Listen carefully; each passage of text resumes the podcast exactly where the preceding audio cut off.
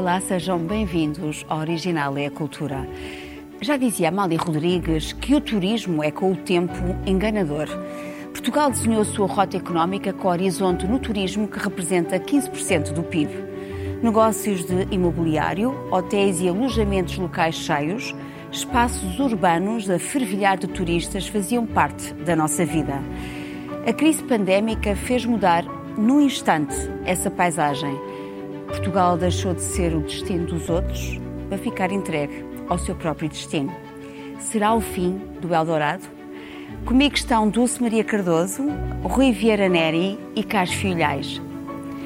O Turismo de Portugal partilhou um vídeo com uma mensagem de esperança. Vamos ver um, um certo. It's time to stop. Nature, landscapes, beaches and monuments aren't going anywhere. They will still be there waiting for a better time to be lived. And we must do the same for a while. It's time to stop. The perfect time not to visit anything. Sometimes to rise is to stand still. It's time to stop. Stop and think of ourselves.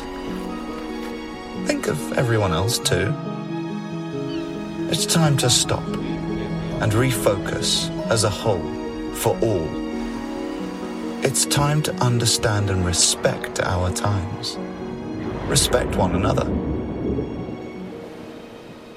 The faster we stop, the sooner we will bond again. It's time to dream of those amazing days to come. For when those days arrive, we will say again.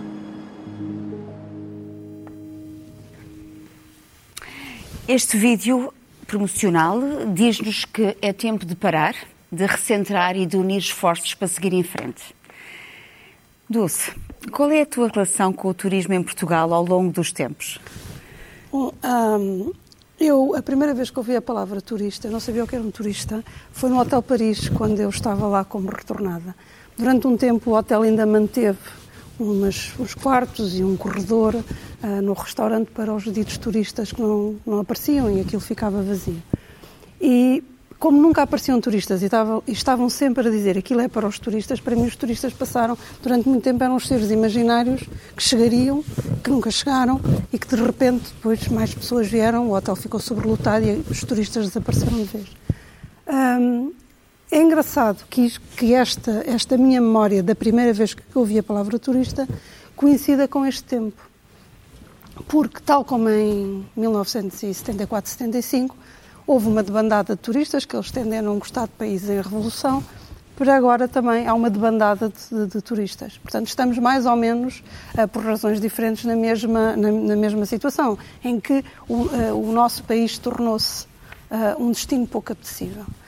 Um, para, esta, para esta discussão que depois desenvolveremos ao, ao longo do programa, penso que uh, devemos fazer a primeira distinção entre turista e viajante, que é uma coisa que se confunde Sim. muito e, e, que não deve ser confundida. E que, ultimamente e nos últimos anos, nós, o turismo é um balanço entre a despesa e a pressa, ou seja, o dinheiro que a pessoa tem e o tempo que a pessoa tem.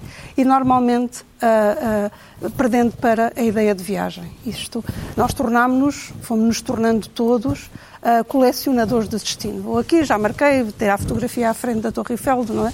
Assim. Uh, em relação ao país, que é uh, que nós estamos agora aqui a falar, a, a primeira relação a tirar é que, sendo Portugal, tendo, onde está, tendo a sua posição geográfica quase no fim da Europa, o turismo que nós temos é o turismo que os poderes políticos querem que nós tenhamos. Ou seja, no centro da Europa é difícil controlar o turismo, as pessoas movem-se muito. Mas aqui, dificilmente um turista austríaco pega no carro e vem para aqui e por acaso. Portanto, há uma vontade de vir para aqui. E essa vontade é determinada pelos poderes políticos. Eles são eles que dão as licenças do número de restaurantes, do número de alojamento local, etc, etc. Custa-me ouvir sempre criticar as pessoas, a ganância dos particulares de que se vivem para o turismo, que põem as, eh, os ovos todos no mesmo cesto, quando não se diz nada sobre quem permite isto. Porque isto é uma opção. Esta é a primeira. A, a segunda é a questão de. e é a situação geográfica de Portugal e a beleza de Portugal, que é o que nos torna atrativos e também o que nos torna tão dependentes, no sentido, o turismo, a beleza de um país deve ser um extra, não deve ser a principal atividade económica, por uma razão muito simples. Porque depende dos outros, depende do poder que os outros nos dão. A terceira, e, e, muito breve, é um turismo de massas mata sempre o destino, se for uma cidade viva. Se for o deserto, o, turismo, não, não, o deserto é indiferente, a natureza aguenta com tudo, mas uma cidade, o turismo mata sempre esse destino. E, portanto, nós temos que pensar que uh, ah, 100 turistas que gastam um euro por estada é a mesma coisa do que um turista que gasta 100 euros por estada para o país. E, portanto, isto não é antidemocrático, não é dizer que só os ricos devem fazer turismo, porque a injustiça disto não está em que um bem deve ser caro, que deve ser, que deve ter o seu valor, está em que nem todos possam usufruir com o mesmo esforço desse bem. Essa é a injustiça e isso é uma questão de política económica. Uh, Sofia de Melbrana, no poema que é Turistas no Museu, diz um, e faz esta pergunta: uh, onde o antigo cismar demorado da viagem? Uh, parece que o turismo moderno alterou a forma como encaramos o verbo viajar. O Rui. Uh, estava, a Dulce estava há pouco a falar desta distinção entre turista e viajante, não é? Uh, parece que o verbo viajar deixou de ser, portanto, uma coisa demorada, não é? Tenho, Para se tornar oh, na pressa. Eu tenho algum, alguma dificuldade em conviver com, com uma certa reação, que não é obviamente o, o, o que, o que a Dulce dizia, mas um certo sonobismo, uh, claro de todo, eu sei, Uh, por isso que eu estava, estava a dizer, uh, com a ideia de que antigamente havia um turista chique, culto, era, aliás, o termo turismo, como, como sabes, vem daquela ideia do grand tour, a grande volta que os jovens de boas famílias que podiam pagar das elites europeias chegavam àquela altura, ao fim da adolescência, transição para a idade adulta, e faziam a grande volta. Iam a Itália. Iam a Itália, Itália. iam a Paris, supostamente ver a Torre Eiffel e depois fazer mais umas coisas que não se podem dizer num programa de, de audiência familiar. Mas começou antes da torre. Eh, começou antes da torre, porque estas coisas são muito arcaicas, não é? Mas o que é certo, é começa no século XVIII, na realidade. E mesmo durante o século XIX, nós pensamos sempre naqueles inícios do XX, aqueles grandes escritores que iam aos sítios com muita sensibilidade e deixavam descrições lindíssimas da poética local. E, e o que acontece é que, de facto, uh, uh, estamos perante, nas últimas décadas, um fenómeno que é a de que o embaratecimento do acesso à viagem fez com que gente que nunca teria tido a oportunidade de fazer, de ter essa experiência, tenha, tenha aquilo que é, naturalmente, o sucedâneo do que seria a viagem perfeita. E, portanto, o que é que Portugal tem para oferecer? Tem para oferecer muita coisa a nichos diferentes. Tem para oferecer praia, a, a, um, a um, turismo, digamos, pobre do, do, do, do norte da Europa, um, que não quer pagar o, enfim, os, o, os, preços mais caros, por exemplo, da, da, da França mediterrânica ou, ou, da Itália, e, e, que, apesar de tudo, tem aqui um turismo balnear em, em conta. Depois tem um património riquíssimo que apela a uma outra franja de turista um bocadinho mais elaborado, mas quer dizer, é inevitável, é inevitável que nós tenhamos mais vontade de toda a gente de querer viajar. É claro que isso tem faturas muito, muito graves. Não é? Uma é, como dizia a Dulce, o impacto sobre o próprio destino, a degradação, o excesso de uso, o excesso de acesso. O segundo é um impacto de sustentabilidade tremenda, não é? Porque nós, uh, com viagens cada vez mais baratas, estávamos com uma taxa de, de, de uh, o uso de combustíveis fósseis tremenda e, e portanto, não, isso não é sustentável no, no, longo prazo. Agora, é um fenómeno que nós não podemos parar. Temos é que o disciplinar, temos é que tentar regulamentá-lo, temos é que tentar minimizar uh, os, os, os, impactos negativos e aí, tu sem toda a razão, há um papel regulador do Estado que não pode deixar isto apenas ao capricho do mercado.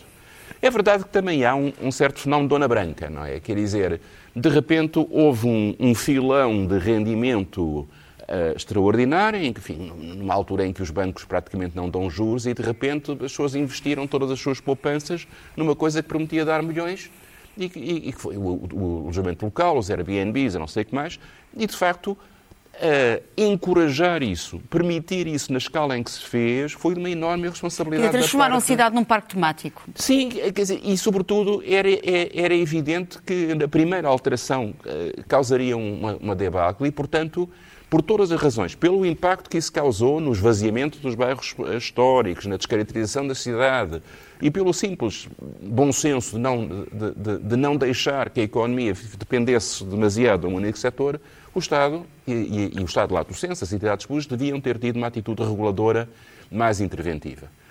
Agora temos que gerir a esperança. Temos que gerir a, a, esta hipótese de, de, de, que o filme levanta, é de que as coisas melhorem, de que pouco a pouco irão, vamos reganhando confiança das pessoas, mas de facto, quando estávamos todos preparados para.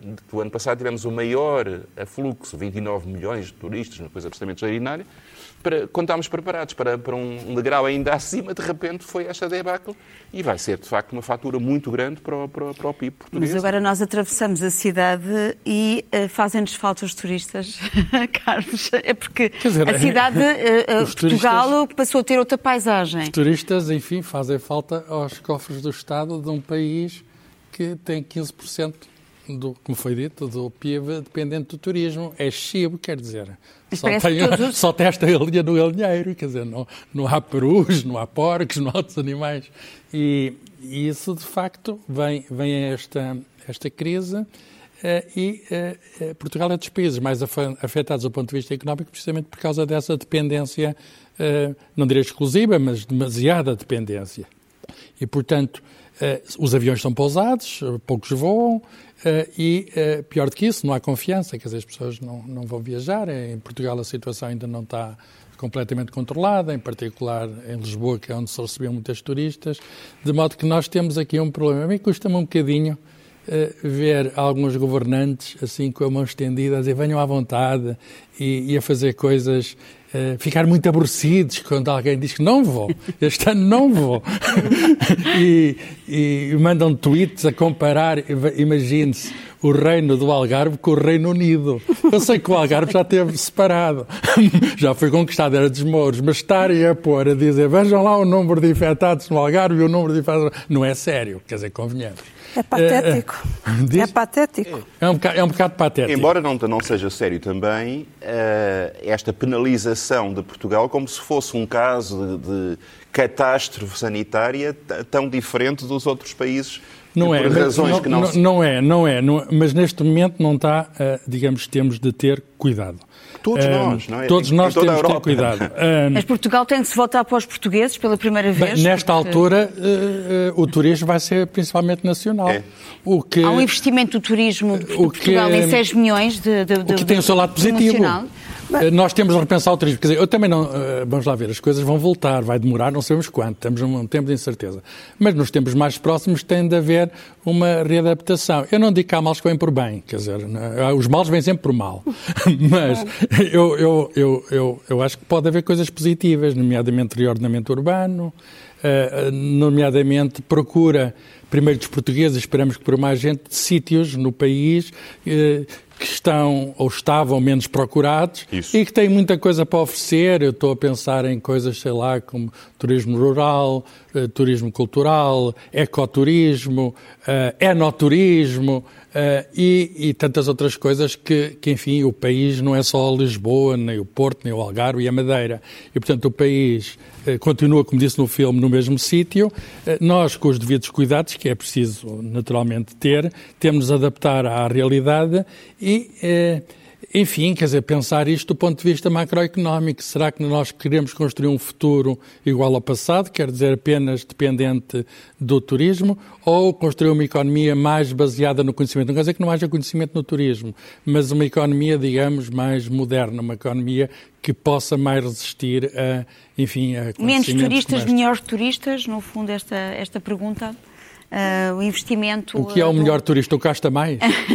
é aquele. Há, há um aproveitamento para, para, ir, para ir à Serra da Estrela ou à Serra de Jerez não é preciso ser, ser rico, quer dizer. Uh, e depois a gente vê cidades como Paris e Londres cheias de turistas, via. Uh, e, e, e, não são, quer dizer, são cidades caras. São cidades caras. Portanto, mas, essa questão dos melhores turistas não sabemos o que tu tens, é. tens muita razão quando, quando uh, uh, dizes que o paradigma de turismo vai alterar. Quer dizer, a vítima principal vai ser aquele, aquele modelo do grande resort uh, para não sei quantos milhares. Benidorm. Uh, pois, ou alguns dos pontos do Algarve, não é? Que, que, que, tem uma gaiola com não sei quantas não sei quantos quartos, com, com buffet de pequeno almoço, com ginástica na piscina e bailarico à noite. Uh, isso é, obviamente, o caldo ideal para a propagação de qualquer, de qualquer doença e, é, é, é, o setor que vai ser mais, mais afetado. Uh, pelo facto de que os portugueses também têm medo de viajar para fora uh, do país, é muito possível que o turismo rural, que os, que os turismos de, de, de pequeno curso, em espaços menos expostos, mais controlados, que possam o turismo de habitação, o turismo de, de, de casas históricas, tudo isso possa, possa ter este ano alguma, algum crescimento. Nunca compensará, naturalmente, o, o, a, catástrofe digamos, dos grandes números, mas vai ser com certeza uma, a, a, solução possível. As pessoas estão na praia, mas, não podem ir à praia por Zoom, não é? Ainda. É. Eu, eu, estive, eu estive no Algarve agora, a, a semana passada, e era assustador ver quão vazio está o Algarve. Porque lá está, porque se construiu uma estrutura que agora não aguenta, porque parece morto. Portanto, como se construiu uma estrutura para ser vivida por muitas pessoas, nem que estejam 50, é não é? Aquilo parece abandonado. Nem que... Portanto, este é um problema de organização. Agora, há aqui uma coisa que nós também devemos dizer, e estou a dizer, em relação, por exemplo, a Lisboa. Lisboa, durante muito tempo, esta baixa que toda agora, todas as pessoas nos últimos anos queixavam dos, dos turistas, era a baixa abandonada. Ou seja, os turistas sim, não sim. vieram tinha tirar. Medo. Exatamente. As lojas fechavam às sete e eu tinha medo de atravessar. Eu fazia que saía no lojas metro. Lojas chinesas só e coisas desse Eu tipo. saía no metro no Recio e ia para o Castro Uma cidade abandonada? Uhum. Na minha, no meu tempo de faculdade. Eu tinha medo quando, quando no inverno da noite. Portanto, não, não é verdade. Isso é um mito que os turistas vieram roubar a Baixa aos Lisboetas. A Baixa estava abandonada. Não, não estava. Não estava lá. Estava triste. E, e mais, eles vieram de alguma maneira salvar a Baixa com os investimentos todos que se foram feitos. Não foram investimentos a meu gosto. Não acho que seja hotel em todas as, as, as, porta sim, porta não. Não acho aquela loja enorme da sardinha, seja lá o que há. Não é um investimento, mas vieram de facto dar vida a uma coisa que estava morta. E isso, e o Algarve, que já tinha tido o, o, digamos, a, o crime da Albufeira e, de, de, de, e, e, conseguiu proteger uma parte do Algarve, que foi a Ria, a Ria Formosa, que foi sempre mais, mais protegida, mas nós tínhamos já um exemplo do que é que não devia ser feito em turismo. Portanto, nós repetimos. E não há inocência nisto. Não há inocência nisto e é bom que se perceba que não há inocência nisto. Então, Posso falar do imobiliário, porque falou-se aí da, enfim, do reordenamento, do reordenamento urbano, algum que o turismo permitiu em cidades como Lisboa e também o Porto, embora. Hum. Uh, mas não em muitas outras. Uh, enfim, há bons casos, como Guimarães, por, por outras razões. Uh, Portugal é, do ponto de vista da habitação, um bocadinho disfuncional. Não há arrendamento.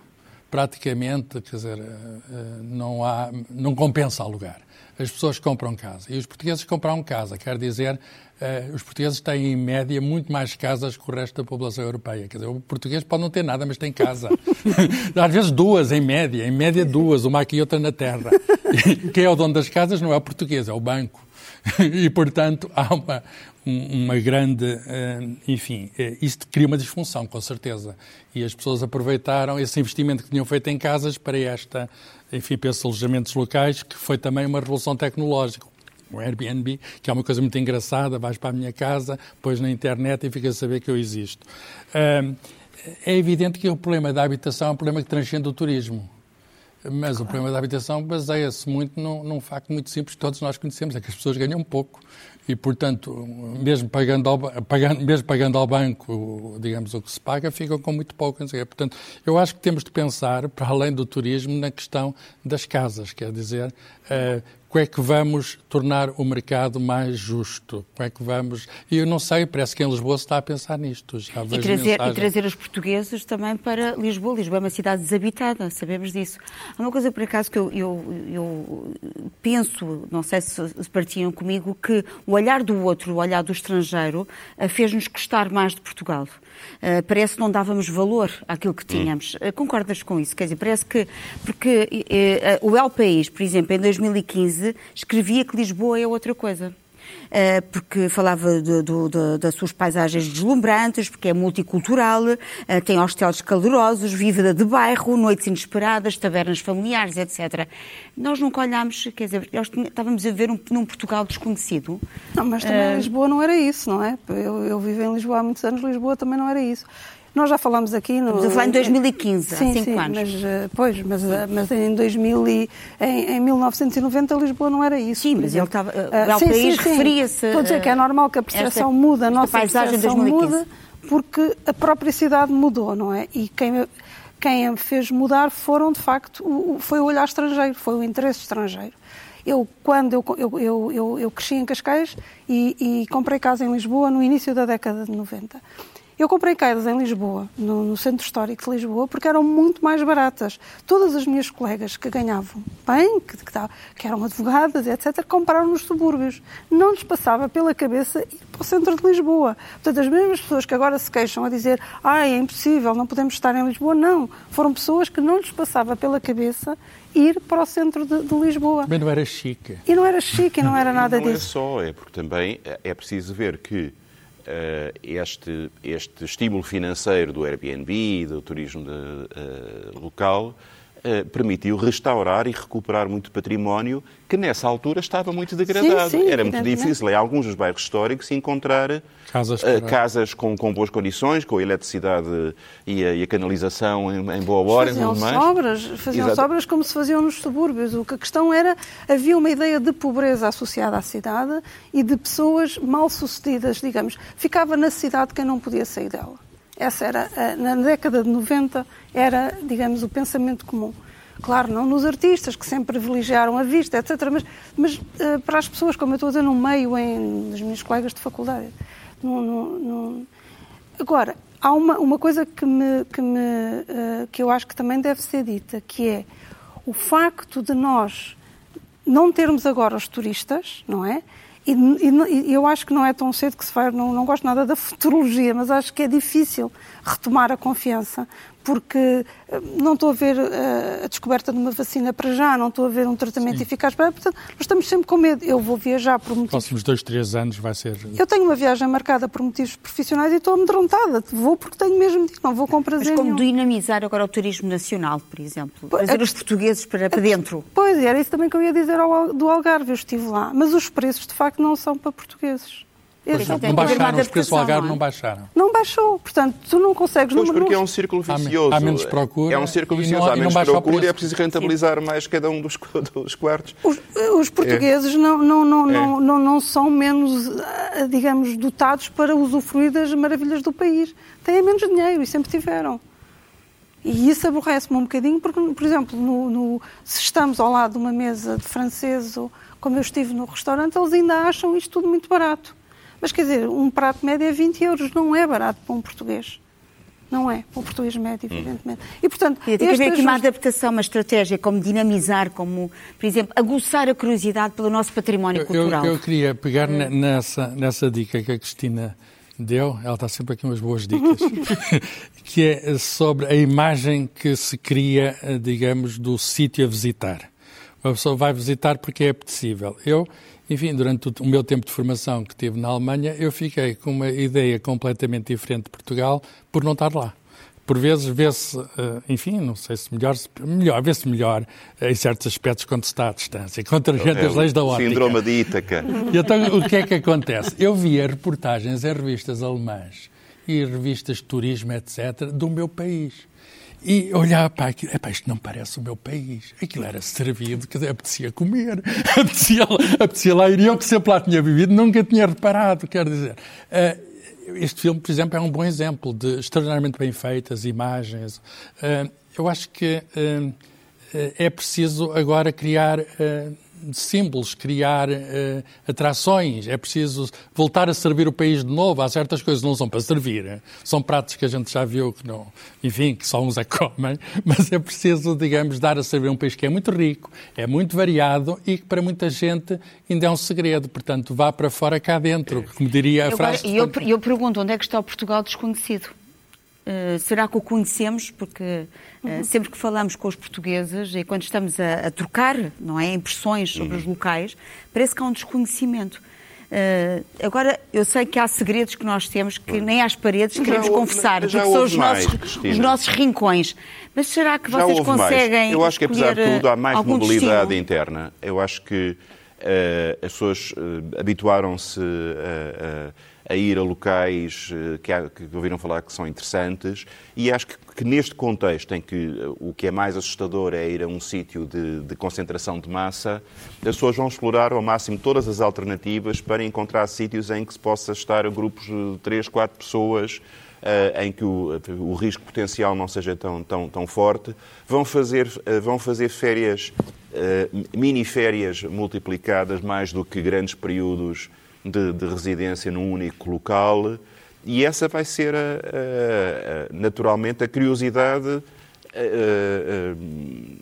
e, e, as alternativas eh, viáveis.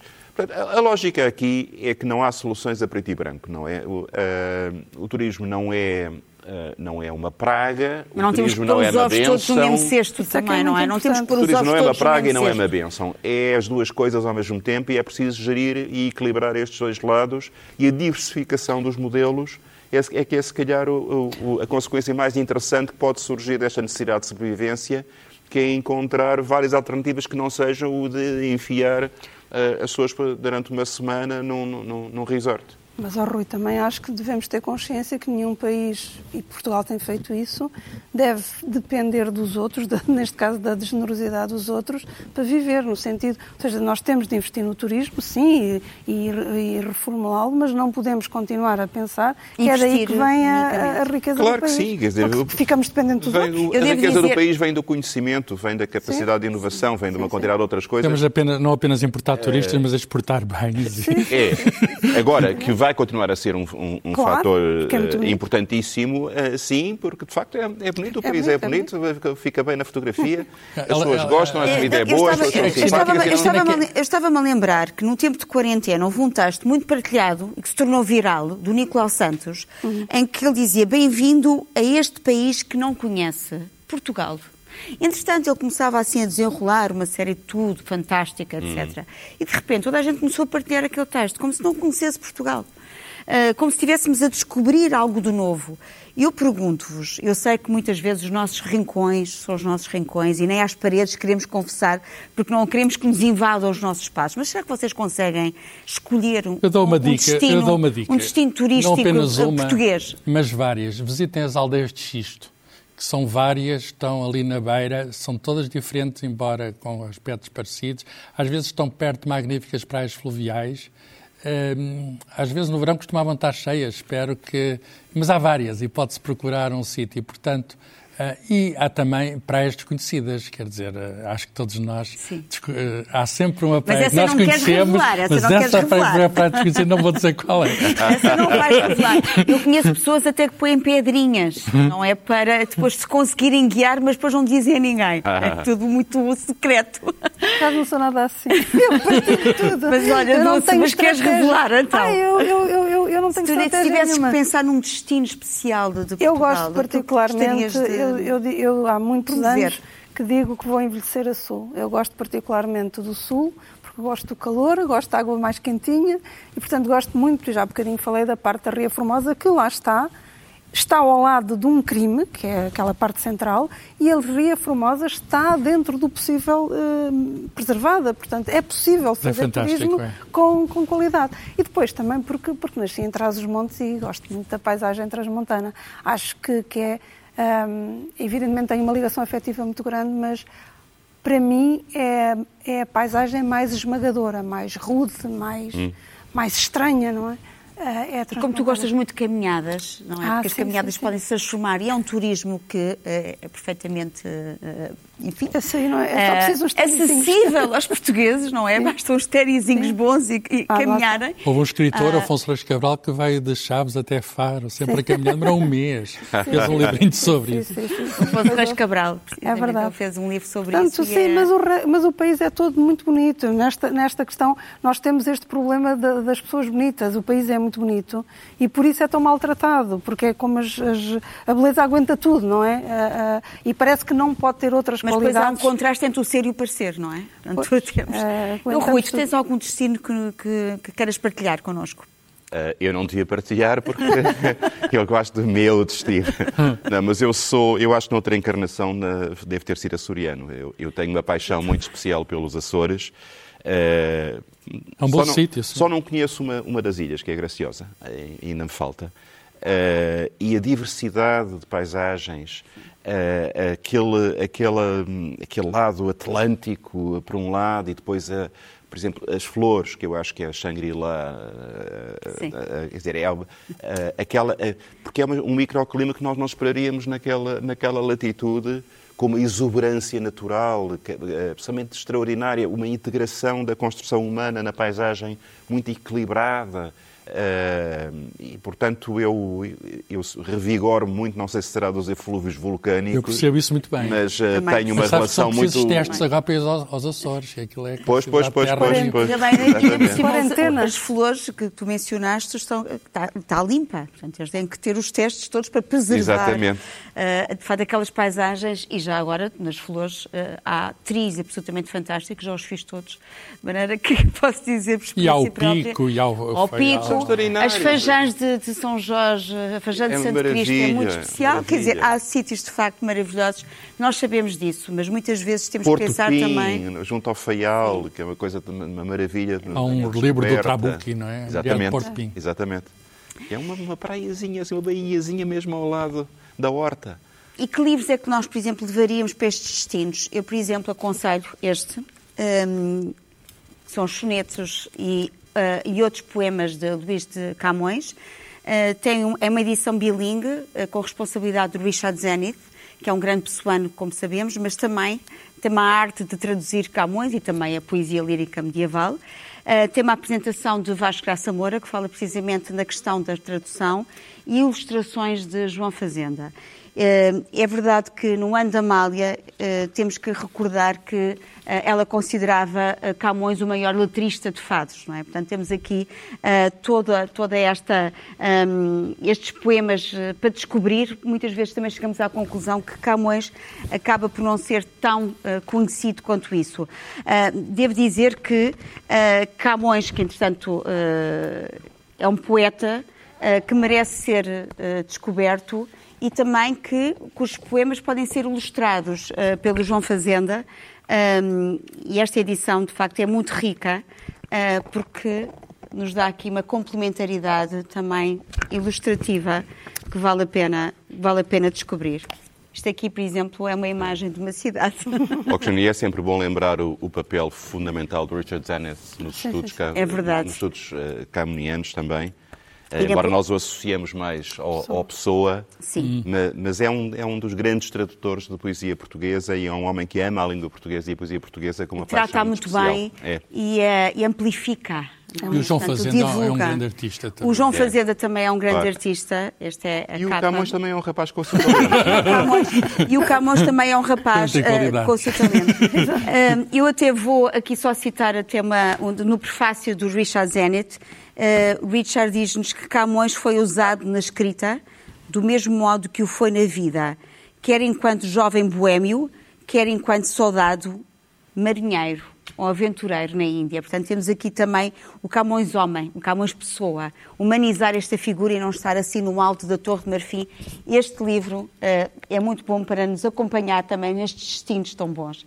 Tu, o que é que tu tens para ah, eu, eu, tenho um filme que já é mais difícil. Bem, agora com, com, os computadores e poder e, e, e pode-se ver uh, em todo lado, é fácil.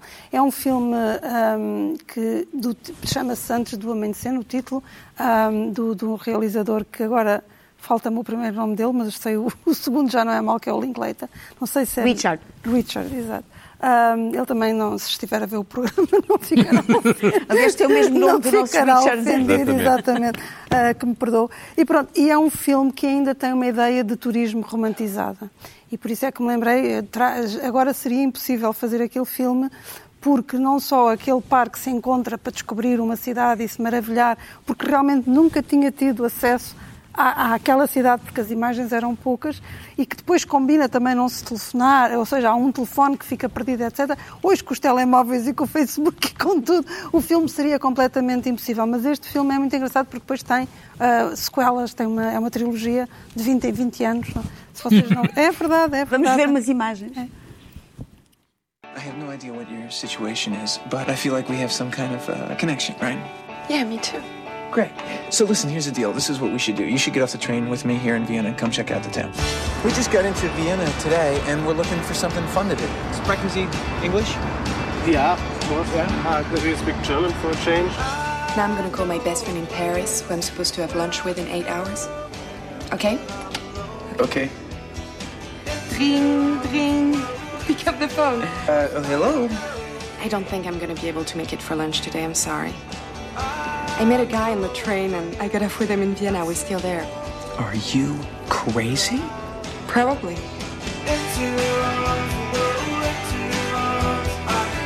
He has beautiful blue eyes, nice pink lips, frizzy hair. I love it.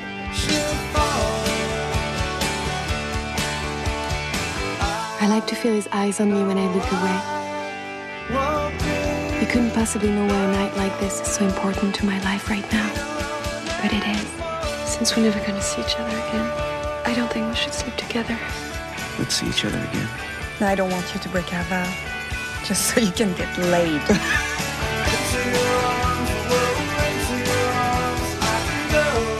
Men are lucky we don't bite off their head after mating.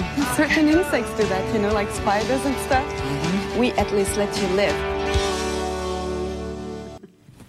Depois do amanhecer também podemos visitar museus, não é? Podemos visitar museus. Eu trago uh, dois livros que são livros muito bem apresentados do CTT. Faz sempre estas edições muito cuidado, bilingue também em português e inglês e uh, enfim é, é, uma coisa extraordinária. Chama-se uh, Museus Centenários de Portugal.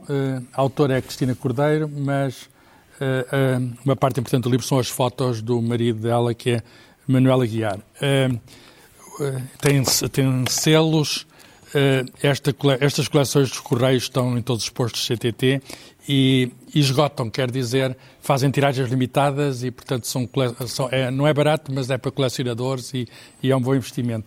Eu só chamo a atenção que estes, estes museus mais antigos estão aqui ordenados por, por cronologicamente. E o mais antigo que está é o Museu de Ciências no Estado de em 1772, do tempo da Reforma Pombalina. O segundo mais antigo é o Museu de Soares dos Reis do Porto e o, o museu mais antigo, que a gente sabe, de Lisboa é o Museu Militar, a que pouca gente vai. E portanto, e, portanto os museus não têm muita gente agora, deviam ter, sei lá, os, os hospitais são mais ou menos semelhantes, as bibliotecas são mais ou menos semelhantes, mas cada museu é diferente. Descubra a diferença, indo lá.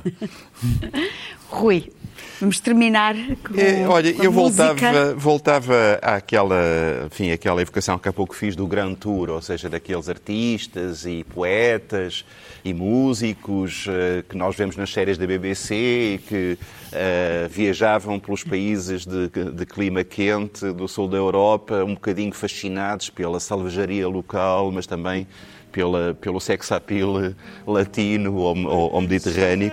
E um dos casos foi Reinaldo Han, um compositor venezuelano, francês, do princípio do, do, século, que em 1900 foi com o seu amigo Marcel Proust a Veneza e depois resolveu compor uma cançãozinha uh, alusiva às, às gôndolas venezianas. E é um pouco esta ideia da, da, da impressão do lugar desconhecido.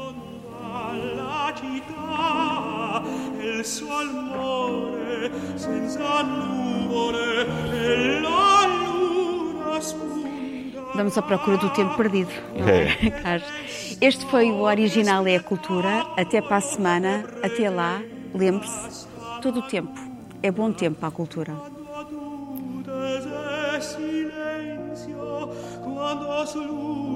cave